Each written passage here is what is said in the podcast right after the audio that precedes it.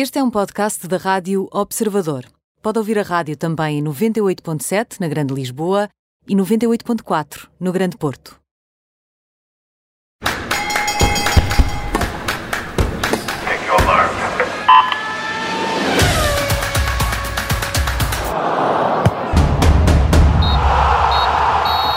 Bem-vindo a este Nem Tudo o que vai à Rede é Bola, hoje com Filomena Martins, também com Mariana Fernandes e comigo Aníbal Rebelo. Na segunda parte deste programa vamos falar de surf, vai estar aqui connosco Vasco Ribeiro, ele é campeão nacional de surf, é também o atleta nesta modalidade com mais títulos nacionais, eh, ficou no 13º lugar nos Açores, a etapa do circuito de qualificação mundial que terminou este fim de semana. Vamos estar à conversa com ele na segunda parte, mas antes vamos, vamos à bola. Eh, num fim de semana, Mariana, que tivemos, eh, onde tivemos muitos golos. Sim, foi um fim de semana bastante animado, não é? Como muito futebol, eh, como também a prazo nesta altura do ano e com muitos golos. A semana começou com as competições europeias, com uma jornada em que as equipas portuguesas conseguiram obter todos os resultados possíveis. Portanto, o Benfica foi o primeiro a jogar, logo na terça-feira. Não escapou eh, a uma goleada frente ao Bayern de Munique na Alemanha, num jogo em que Jorge Jesus poupou Otamendi, Weigl e Rafa, que estavam todos tapados com os cartões amarelos, e acabou por cair para o terceiro lugar do grupo.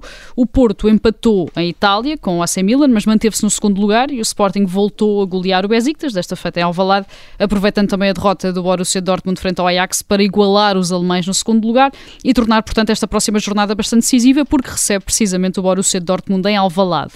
Na Liga Europa, já na quinta-feira, o Braga goleou o Ludogorets e cimentou a liderança do grupo e tem praticamente uh, o acesso aos 16 avos de final da competição uh, assegurados. No campeonato, nada mexeu no topo da classificação, portanto, num domingo gordo, com os três grandes a entrarem em campo de forma consecutiva, o Porto bateu Santa Clara nos Açores com mais dois gols de Luís Dias. O Sporting venceu em Passos de Ferreira ao capitalizar novamente os pontapés de canto, desta feita com assistência de Coates e com gol de Gonçalo Inácio. E o Benfica dizimou o Sporting de Braga na luz por 6-1, com Rafa e Everton a bizar e com Paulo Bernardo a estrear-se na Liga e mantém-se então a um ponto desta liderança bipartida entre Dragões e Leões nesta altura e Filomena.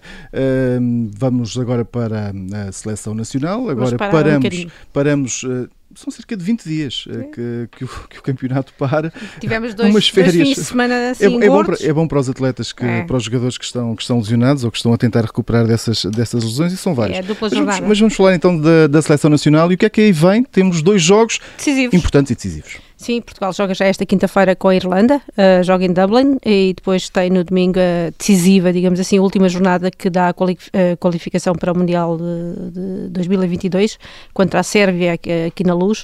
Uh, neste jogo decide-se se, se, se, a seleção consegue ou não o apuramento direto para o Qatar ou se depois precisa de ir ao play-off. Um, o mais importante, digo, diria eu, nesta, nesta convocatória do Fernando Santos foi ter chamado o Renato Sanches e o João Félix o João Félix, que é preciso dizer que saiu ontem muito chateado do jogo, do empate do Atlético Madrid um, com o Simeone, mais uma vez, vamos ver como é que ele está. Uh, o João Félix e o Renato Sanches não eram convocados desde o Europeu, de, o, o, Fernando Santos também deixou o Gonçalo Guedes de fora e convocou três laterais direitos de raiz e apenas um lateral esquerdo. Vamos ver que mexidas é que ele vai fazer, mas os dois jogos são decisivos e as próximas horas devem também ser decisivas no que toca a João Mário, que foi chamado, mas ontem no jogo com, na goleada do, do Benfica ao Braga, uh, ele lesionou-se e poderá ser a baixa na convocatória uh, do selecionador para esta última jornada de apuramento para o Mundial, e que vai ser a tal jornada decisiva para ver como é que vamos, vamos logo diretamente, ou se ainda temos de ir fazer aquelas continhas uh, de somar que a gente costuma fazer às vezes. Vamos lá ver, a ver se as coisas correm bem, pelo menos estão bem encaminhadas. Para já, vamos agora às cartas com o Aso, o Joker e a carta fora. E Mariana, vamos, eh, vamos a fundo com o Max Verstappen. Uh, grande destaque, grande corrida esta de, a de ontem. Sim, foi, foi verdadeiramente extraordinário e a verdade é que Max Verstappen começa também aqui a ser um habitué nosso, no AS ou no Joker, uh, mas a verdade é que é quase impossível fugir àquilo que ele tem feito uh, nesta temporada da Fórmula 1.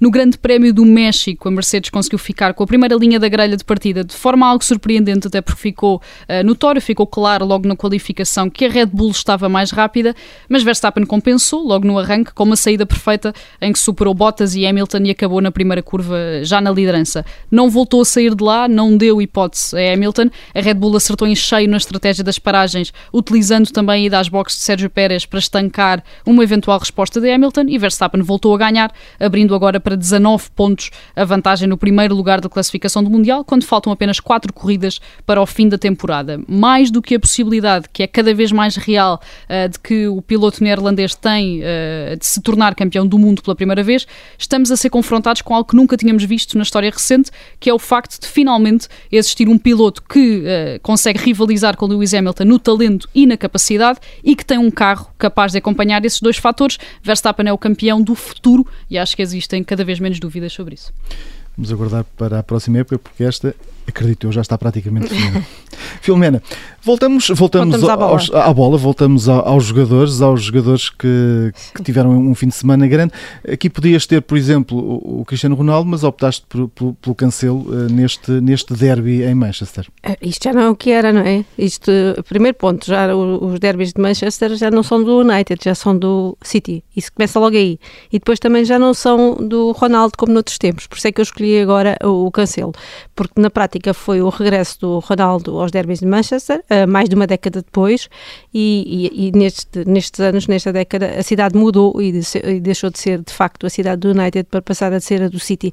A equipa do Guardiola venceu claramente a do Solskjaer, aliás, coitado do Solskjaer, ainda é treinador do United, é preciso dizer isto todos os dias, o, o United ainda é treinador, eh, ainda é treinado pelo Solskjaer, uh, ele não tem claramente nem soluções nem defensivas nem ofensivas, mesmo com o Ronaldo, ele não consegue fazer tudo, já o Ronaldo, já o Manchester United já está a 9 pontos da liderança, que é, continua a ser do Chelsea, e está em igualdade pontual uh, com uma equipa chamada Brighton, para quem não saiba quem é. Mais do que criticar o United, é, é, importante elogiar os outros portugueses para além do, do Ronaldo, que, que, não consegue fazer tudo, e o Bruno Fernandes também não. Uh, e se o Bernardo Silva fez um, um golaço, não é? O João Cancelo fez o passo que deu o autogol do Bailey, fez a assistência para o segundo gol, tornando-se novamente imprescindível depois de ter feito um hat-trick de, de, assistências a meio da semana naquela goleada contra o Bruges eh, na Liga dos Campeões. Um, Cancelo já foi elogiado pelo próprio Guardiola, é titular completamente cativo no, no City e não deixa de abrir a porta àquela pergunta que é o que é que ele podia ter feito, o que é que podia ter acontecido no Europeu se ele não tivesse testado positivo à Covid uh, antes daquele primeiro jogo. Eu neste momento arriscaria dizer que ela é provavelmente o melhor lateral uh, da Europa, ou pelo menos do mundo, se calhar, a jogar uh, por aí. Sim, acho que não tem grande par nesta altura, pelo acho, menos neste acho, momento de forma. E vai ter agora também a oportunidade de o demonstrar agora nos próximos, nestes próximos dois jogos. Vou bater na mesa, Vamos seguir agora com uh, futebol inglês. Mariana, traz-nos no Joker o West Ham. Sim, e é aqui também a nossa homenagem ao Bruno, que não está hoje connosco, mas que é um grande adepto do West Ham, portanto fica aqui também a dica para ele. E acho que a forma mais fácil de explicar o que este West Ham está a fazer esta temporada, quem anda mais distraído, é dizer que este West Ham está em terceiro lugar na Premier League, portanto apenas atrás do Chelsea e do Manchester City, e à frente de Liverpool, Arsenal, Manchester United e Tottenham, e está também na liderança do grupo da Liga Europa com 10 pontos. Portanto, depois de já ter goleado o Leicester, ter vencido o Tottenham e ter eliminado o City da Taça da Liga, o West Ham impôs este fim de semana a primeira derrota na Premier League ao Liverpool, a primeira derrota também do Liverpool nesta temporada, ao ganhar em casa por 3-2, e está claramente a recolher os louros de uma equipa construída com regra e esquadro que encaixou perfeitamente na ideia de um treinador experiente e com muitos anos de futebol inglês, o David Moyes. O Michael António é o grande destaque por ser o grande goleador, mas este West Ham tem o Declan Rice, que é internacional inglês, tem o Pablo Fornals, tem Ben Ramá, tem Mark Noble e tem até Zuma, central que era do Chelsea e que foi decisivo ontem ao marcar o terceiro gol da, da, da vitória contra o Liverpool. Realisticamente falando, claro que é muito improvável que o West Ham vá lutar pelo título ou sequer pelo pódio na Premier League, mas é cada vez mais claro que a equipa londrina pode roubar um lugar de acesso à Liga dos Campeões e que pode também ser um nome a ter em conta uh, nas contas da Liga Europa. E Filomena, vamos, uh, vamos. Lá vou eu falar ao, da velha jogo. guarda. É, vamos, vamos por, preto, preto no branco aqui o que é que se está a passar no, no Barcelona. Xavi, é ou não é treinador? Vai ou não vai estar à frente desta equipa? Agora no jogo contra, contra o Benfica, por exemplo? Eu acho que vai estar já, já no banco uh, e, e, coitado, espero, uh, desejo-lhe boa sorte primeiro porque Xavi foi um da, uma das minhas, uh, dos meus jogadores favoritos quando, quando era jogador do Barcelona e depois porque de facto merece sorte, apesar de uh, eu olhar para aquele plantel do Barcelona uh, e, e, pensar assim boa sorte, vou também desejar toda a sorte do mundo e pensar assim, meu Deus, o que é que tu, no que é que tu te vais meter, uh, Xavi? Lembra-me o Real Madrid aqui há uns anos, é, né? é, onde, é, onde, pior, onde, se queimavam treinadores, não é? É, é aqui a também. é cíclica, não é? É, é cíclica. Uh, eu, eu, dizer, eu podia dizer até que o Barcelona podia estar aqui na nossa carta fora, mas uh, neste momento, até porque empatou 3-3 outra vez este fim de semana com o Celta de Vigo, e, e foi para o intervalo a ganhar 3-0, é preciso dizer, não é? Portanto, aquilo, não sei como é que aquilo acontece, mas acontece, parece também o, o, o United. Um, vamos, vamos abrir uma nova, tentar perceber, ou tentar que esta seja uma nova página no futuro dos catalães. Um, apenas uma, uma, semana depois do, do despedimento do Coman, este já foi despedido, que continua, uh, parece estar preso ao banco. Uh, o Xavi foi confirmado como um novo e próximo treinador do Barcelona. Um, uh, o dia da confirmação, aquilo foi tudo uma novela, parecia uma novela mexicana. Um, os catalães iam pagar a cláusula de rescisão, o Barcelona não, não quis confirmar, os jornais da Catalunha diziam que o clube não queria pagar os 5 milhões de euros, o impasse acabou por ficar resolvido que o Xavi e o Barcelona pagarem a cláusula a meias, a, contratação foi confirmada já ao início da madrugada, houve negociações com, com, com os, os os, os, não, com, com, com, os shake, com, os com os lá do Cusar. A verdade é que o sheik não quis receber ninguém a não ser Juan Laporta, o sim, presidente do Barcelona. Sim, parece que são amigos, não é? Que são, são amigos lá de casa. Aquilo foi tudo muito complicado. Mas em qualquer dos casos, um, e foi paga meio, eu não consegui perceber nada da novela. Aquilo é muito mexicano. Mas agora, o, o que importa é o que o Chaves tem de fazer pela frente. Uh, ele poderá não ter sucesso imediato, uh, até porque o Anso Fati, a nova estrela da equipa, está lesionado. Uh, a equipa está, parece que mergulhada no, em tu, tudo o que tem para acontecer de mal, acontece mesmo, e, e na, na, na verdade, um, agora uh, vêm aí dias difíceis para o Xavi, aqui eu não desejava esta sorte de facto. Esperamos que não lhe corra bem em relação ao Benfica. Depois, isso é, isso é o que tu pensas, pronto, mas isso é outras conversas que a gente tem lá fora. São outras conversas. Equipa portuguesa, como é evidente. Claro. E agora vamos à carta fora, Mariana. José Mourinho continua com dificuldades em Itália. Sim, simpático uh, também. É verdade, desde a polémica derrota em Turim com os Juventus, uh, que é Mourinho e a Roma, uh, por consequência entraram numa autêntica espiral de insucessos de que não conseguem sair, se manda apenas uma vitória nos últimos sete jogos, sendo que aquela também foi a maior derrota da carreira na Noruega, na Noruega com o Bodo Glimt, quem não ganhou no Olympique de Roma, empataram 2-2 no jogo seguinte, e agora sofreu mais um desar na visita à Veneza, numa equipa que acabou de subir à Série A, e num jogo com duas reviravoltas, onde podia e devia ter feito muito melhor, não conseguindo inverter o resultado como tinha acontecido com o Cagliari e já desceu à sexta posição da Série A, atrás da Atalanta e da Lazio. Mourinho tem falado em tempo, tem falado em reforços, tem falado que a equipa não chega num projeto há três anos, tem falado muito de arbitragens, mas a verdade é que, palavras à parte, começa a notar-se a pressão para conseguir outros resultados, para conseguir outras exibições e eu diria que se Solskjaer continua no banco, se Xavi já está no Barcelona, Mourinho está com a vida muito, muito, muito complicada em Roma e nós vamos continuar a acompanhá-lo por aqui.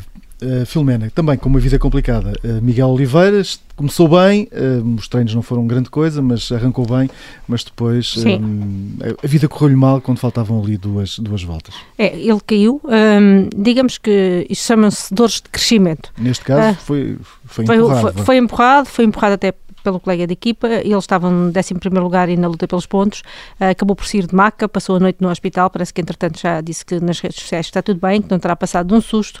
Uh, certo é que com esta desistência o Miguel está agora na 13 posição da, da geral, da classificação geral, e dificilmente conseguirá ou não, não vai conseguir chegar perto do nono lugar que, que registrou na, na temporada passada. E era o que eu lhe chamava dores de crescimento.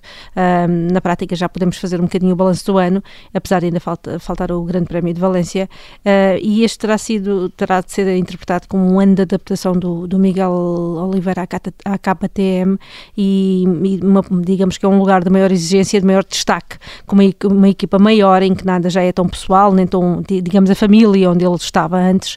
Um, apesar de ele ter tido aquela vitória na Catalunha, ainda assim, eh, digamos que o, o, ponto mais fulcral que o piloto terá de corrigir é esta frequência dos abandonos, já que o, o, Miguel antes raramente caía, raramente desistia e este ano caiu cinco vezes, apesar deste último caso em particular terá sido claramente eh, uma queda eh, que não foi culpa dele. Uh, vamos ver como lhe corre a última, a última etapa e depois como é que vai ser a preparação para o próximo ano. Seguimos agora rapidamente para o túnel.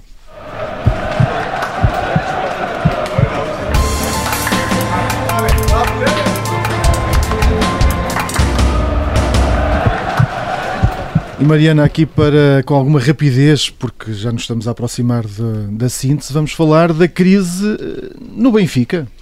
Sim, é assim num sprintzinho, porque uma das grandes histórias da semana arrancou na terça-feira com a derrota do Benfica em Munique frente ao Bayern, já falámos sobre isso, uh, e esta ideia de que o jogo de ontem contra o Sporting Braga podia começar a ser decisivo nas escolhas internas do clube. Isto porque na Alemanha Jorge Jesus tirou Otamendi, Weigl e Rafa do 11 inicial, justificou-se com o facto de estarem os três tapados por amarelos e de a partida contra o Barcelona em Camp Nou ser decisiva, mas a verdade é que a escolha não caiu bem, não só entre os adeptos e a cúpula do clube, mas também dentro do balneário, já que ficou a sensação de que o treinador deu uh, desde logo o jogo como perdido. No meio disto, e depois de Gilberto e Lucas Veríssimo já responderem de falta, uh, de forma algo ríspida a Jesus durante o jogo, surgiram notícias de um desentendimento entre o treinador e Otamendi, mas ontem, depois da goleada frente ao Sporting Braga, tanto o Central como Jesus afastaram naturalmente essa ideia, sendo que o técnico respondeu mesmo às notícias e explicou que a equipa soube responder em campo a tudo o que se disse cá fora. Certo é que Lucas Veríssimo uh, lesionou-se no joelho, vai ser operado, não joga mais mais esta época. João Mário e Darwin também saíram com problemas físicos e não será esta goleada a apagar os problemas internos e externos do Benfica, até porque aqueles assobios que se ouviram ontem na luz, antes do apito inicial e quando o nome de Jorge Jesus foi anunciado pelo speaker, não passaram ao lado da tribuna presidencial. São as dúvidas, também as dificuldades que o Benfica está a atravessar. Jorge Jesus vai ter alguns problemas com estas baixas. Vamos ver também o que é que vai acontecer a João Mário, se vai, se vai ter uma recuperação rápida ou não. Na segunda parte deste programa vamos falar de campeões, vamos estar à conversa com Vasco Ribeiro, campeão nacional de surf.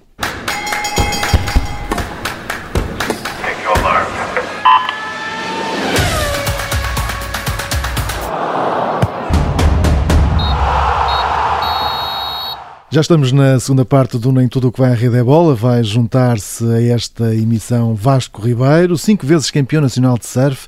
Eh, é o atleta português nesta modalidade com mais campeonatos conquistados. Antes de mais, Vasco, obrigado por teres uh, largado as ondas a esta hora para vires aqui conversar connosco. Um, estás por onde? Ainda estás pelos Açores? Não. Não, não, bom dia. Bom dia. Não, já, já estás na já linha? A casa. Já, já, estou, já estou de volta a casa. Já estás na poça. Ora, Vasco, como é que correu esta prova dos Açores? Foi uma, uma etapa da perna europeia de qualificação mundial. Eh, quais é que são neste momento os teus objetivos nesta competição? Um, a etapa dos Açores correu, correu, mais ou menos. Podia ter corrido melhor, alcancei os quartos de final.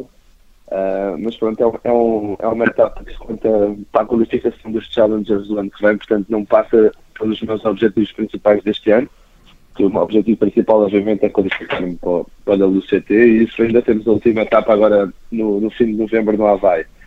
Um, portanto, tirando isso, foi, foi bom. É sempre bom ir aos Açores, é sempre bom uh, poder competir lá, poder estar manter o ritmo e, e pronto, basicamente foi isso.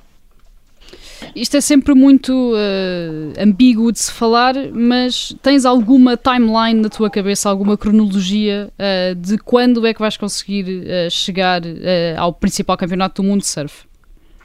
Ah, isso é, é, não, não, não tenho, mas obviamente que estou confiante que vai ser este ano e que este ano vou conseguir. Portanto, fim de dezembro. Não, fim de dezembro não, início de dezembro, é quando acabar o campeonato. será nessa altura.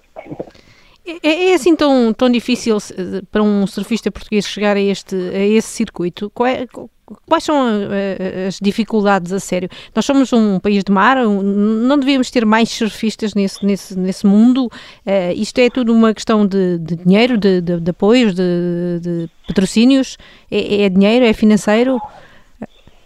Eu acho que é, é, é um bocadinho tudo. Nós temos, realmente temos muito mar. Um, mas é preciso. Os outros temos países já têm muito mais anos de surf e muito mais história, muito mais uh, experiência, então, então acaba por ser um bocadinho. Depois é uma pessoa ter os apoios também é preciso, claro, senão também não consegue viajar nem poder ir aos sítios.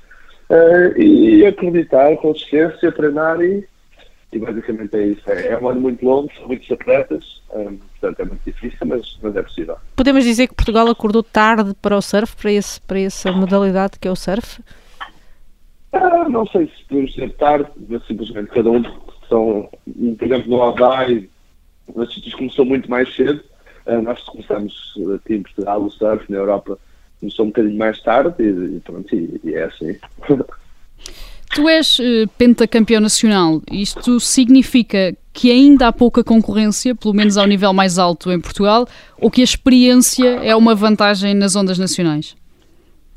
Uh, eu acho que Eu acho que é um bocadinho a experiência, porque nós já temos um grande nível aqui a nível de Portugal, especialmente as, as, as, as camadas agora mais jovens, um, os miúdos estão cada vez a surfar melhor e, e, e, a conseguir fazer os mais resultados, por isso acho, acho que a parte da experiência ajuda bastante. Um, e nós no ano passado já tivemos outros campeões nacionais, temos o Miguel Blanco, temos, temos outros rapazes, portanto, uh, eu acho que o nível está a subir e, e, é, e é bom sinal. O surf exterior-se este ano nos Jogos Olímpicos. Uh, Portugal conseguiu resultados positivos, principalmente o diploma olímpico da Yolanda Hopkins. Achas que o surf como modalidade olímpica é, é para ficar? Uh, tens esse sonho também de chegar aos Jogos? Sim, eu acho, eu acho que é para ficar. Nós, em 2024 já está confirmado que vai, que vai vamos ter outra vez, portanto... Temos surf em Paris, sim. Temos, temos em Paris, um, portanto, claro, claro que sim, era, era um grande sonho poder fazer parte poder fazer parte dos Jogos Olímpicos e agora as qualificações vão começar para o ano e é lá onde eu para dar uma melhor para conseguir estar lá presente, finalmente. Uh, pegando aqui ainda nos jogos, a Holanda destacou-se claramente em Tóquio, a Teresa Bonvalo acabou de ganhar nos Açores e parece que o surf português está uh, finalmente a crescer de forma uh, visível na vertente feminina, depois de muitos anos em que quase só se falava da vertente masculina. Isto é também um dado positivo para o crescimento global da modalidade, ou seja, quer dizer que vão aparecer também mais raparigas a querer ser surfistas. É, e já, especialmente em Portugal, mas, mas não é só em Portugal, é no mundo inteiro temos cada vez mais, mais raparigas e, e, e agora vamos falar de Portugal, né? estamos a falar das nossas raparigas portuguesas e é incrível ver o, o, o crescimento e o nível delas a crescer uh, e é muito positivo e eu fico muito contente e espero que cada vez apareçam mais em nós. Hum, Diz-me uma coisa, tu uh, falavas há um pouco dos miúdos que estão a aparecer, há aí uma série de, de, de miúdos novos também. Também já o foste, eh, numa altura em que havia aí uma geração eh, também bastante forte. Um, temos dois atletas um, no circuito principal, porque já passaram pelo circuito principal, o, o Tiago um, e agora o Frederico. Para, este, para esta nova geração, já estão mais preparados ou não para, para, para chegarem lá? Hum, a tua já, já lá está, mas agora estes miúdos novos que tu, que tu estás a ver, hum, achas que vai ser mais fácil para eles? Uh, viajam mais? Há mais apoios para viajarem? Há mais apoios para experimentarem uh, estas ondas? No fundo, fazerem algumas surf trips nestas ondas onde, onde se realizam esta, este, estas provas do Campeonato do Mundo?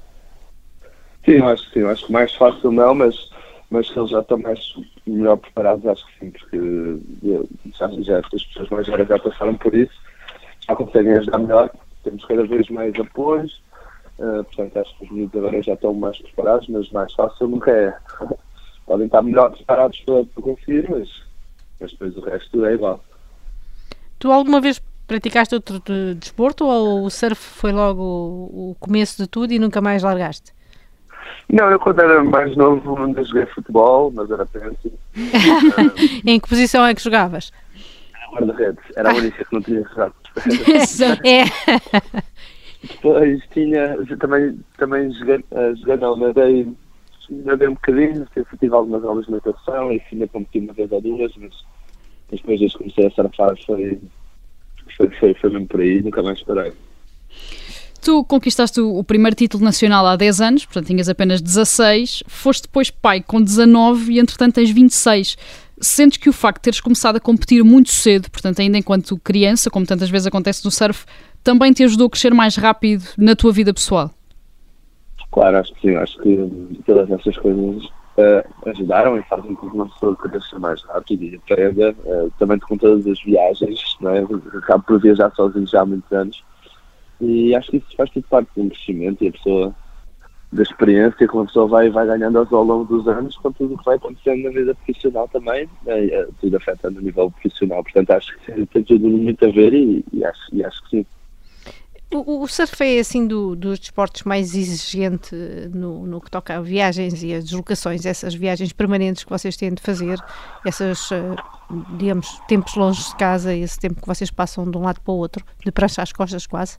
Conta-nos lá um bocadinho como é que é esse processo de passar a vida de, de um lado para o outro, como é que as pranchas vão, como é que isso funciona. Estou mesmo agora aqui a olhar para elas, estão ali fechadas na capa. Ah, e como é que vão? Talvez, como é que vão? Vão de uma capa grande, basicamente. Geralmente já são 5, 6 pranchas. Uh, e elas vão todas lá dentro. Temos que as proteger com, com, com coisas à volta, né? porque elas depois vão lá embaixo no porão. Uh, Mas basicamente é isso: é uma capa grande, com as pranchas todas lá. Uh, geralmente, se formos para sítios frios, os fatos também vão, também vão ali dentro, os fatos de surf. Nunca se perderam? Nunca na bagagem? As bagagens perdem-se imensas vezes, pelo menos a mim. Hum, quer dizer, uh, já aconteceu elas não chegarem no dia, mas é. perder, perder nunca, nunca, nunca terem chegado, não. Felizmente nunca aconteceu. Usaste sempre as tuas pranchas em prova? Usei sempre as minhas provas, as minhas pranchas, felizmente. Nunca tiveste de treinar com a de outros. E, e já tiveste, do, do, que é que tu tiveste de abdicar, ou do que é que tu sentes que tiveste de abdicar para fazer surf eh, de forma profissional? profissional?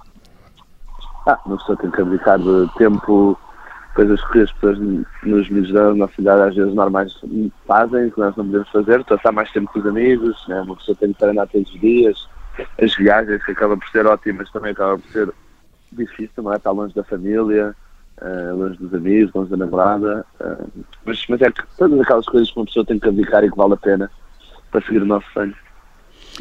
E alguma vez pensaste desistir ou fazer uma pausa na carreira? Não, não, ah, não, acho que acho que no dia que pensar nisso é o dia que eu vou parar. Tu uh, já falámos aqui sobre o Campeonato do Mundo, queres lá chegar já este ano, já falámos também sobre os Jogos Olímpicos, uh, mas quais é que são os teus uh, principais objetivos de forma um bocadinho mais lata em relação ao futuro? Ou seja, se fizesses um fast forward para daqui a 10 anos, onde é que gostarias de estar daqui a 10 anos? Já, gostaria de estar no CT, ou, ou no fim da minha carreira no CT, com com a minha vida tranquila. Uh, gostava depois de começar alguma coisa a ver com o surf, obviamente. Gostava de, não sei, ter uma escola. Isso é aquelas coisas que eu, que eu gostava de fazer, mas que neste momento não, é, não, não, não penso assim muito. Mas, mas era basicamente isso, estar tranquilo, estar, uh, passar tempo com a família, com as minhas filhas, com a minha namorada e, e é isso. Qual foi assim a onda que, que surfaste em que disseste esta foi a minha onda perfeita? Talvez na Indonésia. Acho que a Indonésia é o sítio onde nós temos mais esse pensamento. Realmente as ondas são mesmo muito perfeitas. É um paraíso, basicamente. Água quente, calor. Portanto, acho que é. Há muitos sítios que podem proporcionar essa, essa sensação, mas acho que a Indonésia é o sítio mais, mais perfeito. E como é que descrevias as nossas ondas, as ondas portuguesas? Porquê que tanta gente as procura? São muito boas. Temos uma costa temos uma costa incrível e apesar de sermos um país pequenino, temos muitas ondas. Um, Explica seja, lá isso a quem não percebe. Ou seja, em, em pouco tempo e em, em distâncias curtas, um, conseguimos encontrar todo o tipo de ondas, não é como, como se calhar outros países temos que conduzir horas e horas, aqui nós em uma hora conseguimos apanhar de tudo. Uh, e depois somos um país que, super consistente, temos ondas o ano todo, uh, nunca faz muito frio, nem muito calor, portanto é, não é mau uh, e temos altas ondas. E cada vez temos mais pessoas e turistas e, e pronto, é ótimo. É ótimo para o país e para tudo. Vasco, tu, uh, característica, em termos de característica de surfista, preferes, preferes que tipo de onda? Uma onda com fundo de areia ou, ou, uma onda estilo Ribeira de Ilhas ou Pedra Branca, por exemplo, onde tens ali mais, tens mais rocha? Prefiro fundo de rocha. Fundo de rocha, ondas, as ondas geralmente são melhores, mas mas depende, também às vezes também temos que ter altas ondas em fundo de areia, uh, mas, mas pessoalmente prefiro ondas de rocha. E vamos à pergunta fundamental, que é, e em termos de ídolos, tu tens algum ídolo que, a quem sigas o espaço, a quem seguisses sempre o espaço, a quem tivesses sempre admirado? Sim, é, era até é o meu pai, foi, foi, foi por causa dele que eu comecei a surfar, não é? Foi, foi ele que comecei. Portanto, este é o meu número um. Depois tenho outros, mas, mas esses eles ficam lá, ficam lá nos campeonatos, mas o meu líder principal é o meu pai. Fala, falaste aí do teu pai que, te levava ali para, para a praia da Poça surfar muitas vezes. Explica-me agora, tu uh, és pai, como é que é? Já, já, a tua criança já está em cima de uma prancha ou ainda não? Não, não, elas já experimentaram e, e gostam, mas, mas ainda são, são novas. O seu tempo, se elas quiserem, eu não, não hei de forçar nada, se elas quiserem e gostarem, tenho todo o prazer em levá-las, senão mas já, mas já, é, já, já, já lhe brilham os olhos quando, quando, quando vem o mar, ainda não? já, isso adoram o mar, como é óbvio. nem nem vi outra hipótese. Nem vi outra hipótese. Mas, mas adoram e, e, já experimentaram e gostaram. Uh, mas pronto, quando elas pedirem, eu levo. Não, também não, não vou estar a assustar. Esta, esta, este, este teu objetivo agora de, de chegar ao CT, chegar ao, ao, circuito principal, onde estão, onde estão os melhores, eh, como surfista, é mais fácil ou mais difícil chegar lá ou manter-te lá? Eh, na, perspectiva que, nós temos, porque nós, quando vemos lá os portugueses, eles entram, eh, há sempre este caminho difícil, mas depois manterem-se é, é muito complicado. Qual é a tua percepção? Sinceramente, é aquela pergunta que eu não posso responder porque, como eu nunca lá. Ainda não estiveste lá. Não sei o é, que é mais difícil. Daqui a, daqui a dois anos, se Deus quiser, se fizermos outra entrevista, responda aí. então fica combinada desde já. Fica combinada. Mas, daqui, mas das provas, eu, eu, pergunto isto por causa das provas, em, já participaste e, e, claro. as provas que há cá também e na, na perna uhum. europeia já las tiveste e percebes e tens essa percepção. Uh, Sim, é, é muito complicado que... depois de, de, de, lá estar e competir com, com, aquela, com aqueles tubarões todos. Uh, tubarões man, dos outros também. E, e, dos outros também, que às vezes claro. também aparecem, nomeadamente ali na zona claro. da África do Sul. Mas uh, é, é, é, muito complicado, ou não? Ou seja, manter aquele, manter-se manter naquele ritmo, não é? No fundo, as viagens, porque há uma exigência muito maior em termos de viagens, não é? Estamos a falar de ondas, eh, nas, nas, principais ondas que, do, do, globo e tens que viajar muito, praticamente. Vives, vives no circuito, não é? Eu acho, eu acho que isso uma pessoa acaba por se habituar a estar a competir contra, contra eles. Depois, eh, se é difícil manter, claro que é muito difícil, mas, mas se calhar para nós portugueses e para nós estamos habituados a ondas com força, a ondas grandes, pode ser mais fácil estamos mais habituados a estar a, a surfar aquele tipo de ondas, enquanto que as ondas do QS geralmente são ondas pequeninas, ondas realmente de força, e nós, por norma, não somos tão bons nessas ondas. Mas é sempre muito difícil manter, obviamente, e também é muito difícil entrar. Mas depois lá estar uma pessoa depois acaba por se habituar a estar a competir com eles, e estamos de igual para igual. E, e pronto, e depois temos a sorte de competir as melhores ondas do mundo, também é o, o, surf tem um bocadinho esta envolvência de ser algo muito mais que uma modalidade esportiva, portanto é quase um modo de vida, não é? Ser surfista não é só ser um atleta de alta competição. Achas que isso também às vezes pode ser um impedimento? Ou seja, uh, aquilo que faltou se calhar durante muitos anos foi uh, pegar naqueles miúdos que surfavam na praia nos tempos livres e torná-los profissionais e partir daí para tentar cimentar a modalidade? Uh, não sei, isso é uma pergunta difícil, porque eu acho que o mais importante também é sempre os miúdos e as pessoas divertirem-se naquelas idades mais jovens. Senão também acontece muito a fazerem isso e os miúdos chegam ali aos 17, 18 anos e desistem vão-se embora quando têm idade para decidir as coisas. Então acho que estava por ser um bocado, tem que haver ali um, um, um equilíbrio dos dois lados. Uma pessoa tem que estar na praia a divertir-se com os amigos e depois também tem que levar, se quiser, as coisas mais sérias para poder competir. Agora, e, isso é uma daquelas coisas que não, nem tudo funciona igual para todos. Há uns miúdos que gostam mais de ter uma coisa mais séria, outros miúdos que precisam mesmo ser uma coisa mais quase a brincar, mas, mas estarem mais tranquilos. Portanto, acho que não há assim uma fórmula correta ou certa do que, é que, que, do que é que funciona, não é? Obviamente uma pessoa tem que trabalhar e treinar, mas tirando isso, depois eu acho que depende muito das pessoas e cada um funciona da sua maneira. E quando é que tu achaste que era para levar a sério? Já foi, foi, era bastante, era jovem, tinha, sei lá, 13, 14 anos, talvez, foi quando comecei a competir os campeonatos lá fora, eh, os campeonatos começaram a correr bem, uh, e, basicamente foi isso, uma pessoa depois começa a competir, começa a gostar, eu adoro competir, sempre adorei, uh, e uma pessoa pronto, começa a ver que realmente é boa naquilo que faz, e os resultados acontecem, e, e, e pronto, e é para continuar. Nesta, nesta altura temos, temos muitos surfistas. Uh, houve, com, há, há, escolas, em duas a três escolas em cada praia. Isto um, ehm, também ajuda a que a evolução da, da, modalidade, a que haja mais patrocínios. Vocês sentem isso? Vocês como profissionais já, que vocês levam já uma vida mais profissional nesta, nesta modalidade, levam isto muito... Eh, sentem que há uma maior, uh, maior apoio nesta altura com, com, com, esta existência de tanta gente? Já se fala mais do surf de uma forma como, como um desporto, não é? Já não é só aquele, aquele lifestyle que, que se falava na década de 90, por exemplo. Sim, eu acho que sim. Eu acho que cada vez há mais é isso mesmo como estavam a dizer, se formos a qualquer, qualquer praia de Portugal temos milhares de escolas, temos milhares de pessoas na água. Um, e, isso ajuda, como é óbvio, né? cada vez mais turistas, o mercado sempre cada vez a crescer, mais pessoas, portanto isso depois ajuda a, a nível dos, dos apoios e, e, e isso sente e cada vez temos mais, mas, mas, mas isso tem tudo a ver porque Portugal realmente temos um sítio incrível para, para o surf e e as coisas realmente aqui, as escolas, os surf camps, uh, quer dizer, temos milhares deles na Ericeira, Peniche, Portugal inteiro e, e, e isso é sempre uma grande ajuda e é ótimo para nós. Tens, eh, nesta altura temos muitos, eh, muito, muitos surfistas a virem cá fazer temporadas. Eh, isto também, também ajuda vocês, no fundo, alguns atletas internacionais que vão passando por cá pelas nossas ondas, nomeadamente ali na zona de Ribeira, da Ericeira neste caso, isto também vos ajuda a, a perceberem, a ajudar nessa evolução ou não? Uh, sim, quer dizer, é, é sempre bom termos... Uh sermos pessoas. Uh, no fundo, para comparar, não é? No fundo, para perceber, para, comparar, partilhar, para... não é? No fundo, é um bocadinho isto que é, é importante, não é?